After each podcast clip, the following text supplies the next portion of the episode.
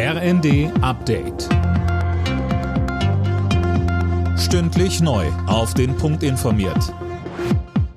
Ich bin Dirk Jostes. Guten Morgen. Schweden und Finnland wollen offenbar schon heute ihre NATO-Mitgliedsanträge einreichen. Gestern wurden die dafür notwendigen Formalitäten erledigt, Sönke Röhling. Ja, die schwedische Außenministerin Linde hat offiziell den Mitgliedsantrag unterschrieben, genauso wie die finnische Regierung, nachdem das Parlament in Helsinki mit großer Mehrheit dafür gestimmt hatte. Einige NATO-Staaten wie Deutschland haben auch schon angekündigt, dass sie im Schnellverfahren dafür grünes Licht geben wollen. Einzig die Türkei sperrt sich noch. Offiziell begründet Präsident Erdogan das weiter damit, dass die beiden Länder Terroristen unterstützen. Es wird aber vermutet, dass er nur heraushandeln will, dass die USA seinem Land Kampfjets liefern.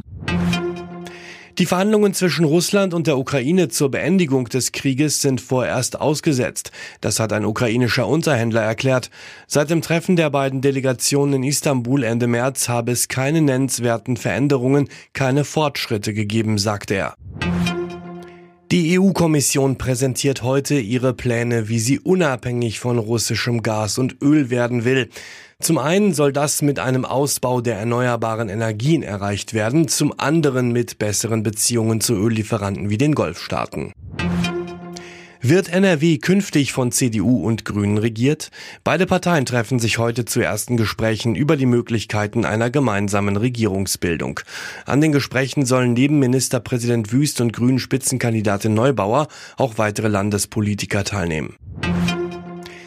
In der Fußball-Europa League steht heute das erste Finale mit deutscher Beteiligung an. Eintracht Frankfurt trifft auf die Glasgow Rangers. Und die Vorfreude bei den Frankfurtern ist groß. Trainer Oliver Glasner sagte.